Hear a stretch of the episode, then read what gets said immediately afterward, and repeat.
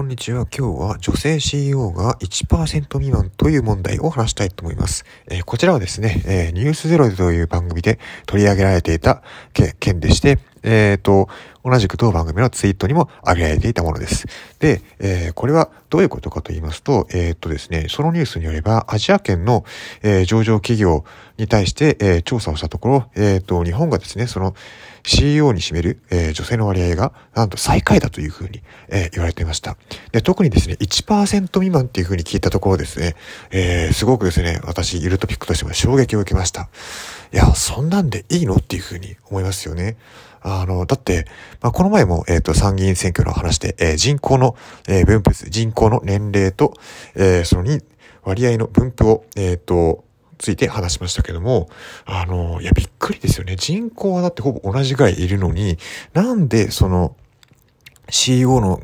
割合が男性に偏ってるんだって話ですよね。そう。で、これですね、あの、私、ゆるトピックがですね、実際見てきた経験の中でも、あの、痛く感じるところがあって、それはですね、あの、まあ、M&A を手掛ける会社が出してる、えー、プロモーションの、え、ー、と、映像があったんですけども、ものすごく違和感を覚えたんですよ。何かっていうと、まあ、M&A を手掛けてる、えー、会社さんですから、まあ、あの、事業継承とか、あの、例えば、えっ、と、まあ、ある地域の、えっ、と、まあ、事業会社があったとして、まあ、その会社がですね、あの、もう社長さん、えー、創業者、えっ、と、経営者が年齢も、えー、高齢になってきていて、そろそろ誰かに、えー、事業譲渡したいという時に、まあ、M&A を通じて事業譲渡して、あの、なんとか、えー、事業の存続はできたという、まあ、それで喜ばしい動画はあったんですけど、動画だったんですけども、一つですね、えー、すごく違和感だったのが、その事業経営者の中には、えー、事業経営者っていうのが男性だけしか描かれてなかったんですよ。で、女性は脇に立って、えー、喜んで、えー、よかったねって言って涙を流してるっていう、なんとも言えない、なんでそんな、あの、男性しか、あの、経営者になってなくて、女性はずっと横に立ってるのって、すごくですね、不自然、不自然極まりない動画だったかなっていうふうに思うんですね。どっちだっていいじゃないと思うんですよね。そう、何、何社か、えっ、ー、と、いくつかのケースの動画を流すんだったら、その両方のパターンを、えー、出して欲しかったなっていうふうに思うところなんですけども、まあ、そういうふうに、えー、その動画を見ての違和感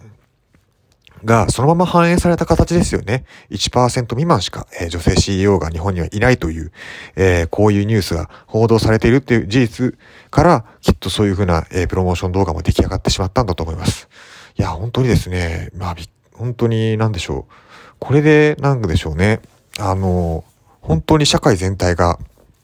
まあ、ハッピーになるような、まあ、誰しも、あの、その、いろんなせ、いろんな個性を持っている人たち、それぞれが幸せになるような、えー、事業価値が生まれてくるのかっていうふうに思っちゃいますよね。ほとんど男性だけで。ね。な、もうありえないことだと思いますよね。人口の、比率で言って男女半々いるんだから、当然その CEO も半々であっていいはずですよね。あもちろんですね、あの、それぞれの性別による身体機能の差で、あの、仕事のできるできないっていうのはもちろん、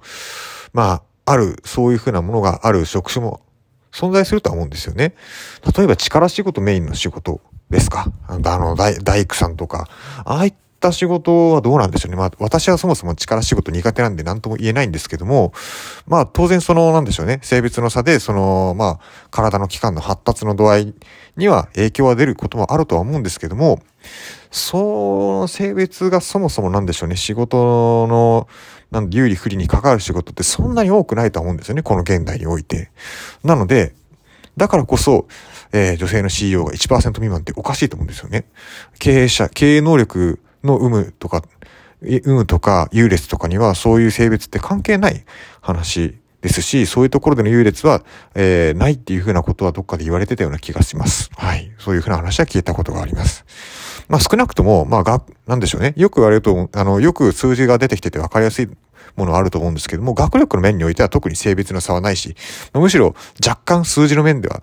例えば、あの、医学部受験とか前あったじゃないですか。あの、男性の方ばっかり優遇されてるっていうふうなニュースあったと思うんですけども、まあ、その、なんでしょうね。えー、っと、そういうふうな、えー、っと、優劣を、えー、意図的につけてるっていうことを撤廃した、えー、ところを、まあ、女性の方が結果的に、えー、優秀な成績を収めてたっていうふうなニュースもあったかと思います。まあ、そういうところからも見るように、あの、経営者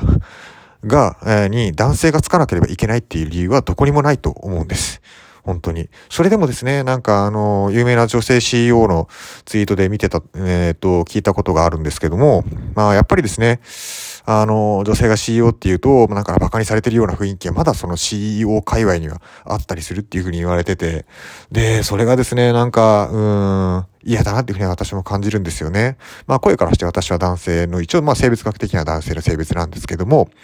あの、その考えだとなんかですね、結局なんか、あのみんな同じような、ね、あの、いわゆる同質性ですか。あの、同じような考えの人ばっかりになってしまって、うん、なんか、新しい価値のものが出てきにくいんじゃないかなっていうふうに思っちゃうところなんですよね。で、だからこそ、だからこそですね、あのどんどんどんどん新しい価値を、えっ、ー、と、作り上げて、それで、あの、社会を発展させていくために、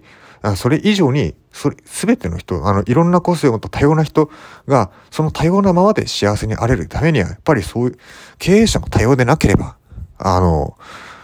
えー、その社会って実現しないと思うんですよね。そのためには、まずはそのなんでしょうね、男性しか、ほとんど男性しかいないっていう状態の、えー、日本の CEO の、えー、比率を何とかしないといけないと思います。はい。私もこのニュースを見て、それは強く思いました。あの、まあ、衝撃ですよね。最、最下位っていうふうに、その、まあ、ちょっとどこまでこの国を対象にしてたか、ちょっと私もそのニュースは見てないんでわかんないんですけども、少なくともニュースゼロのツイートを見る限りでは、えー、日本の CEO における女性の比率は、えー、その、ニュースゼロが調査した中では最下位となってたというふうな話でした。これは本当にショックなことです。せめて50%まで行ってくれって思うところですね。本当に。はい。えー、というところでした。あの、あ今回は、えー、日本の CEO の女性比率が1%未満というニュースゼロのニューの、えー、ツイートを見て衝撃を受けたという話でした。では、失礼します。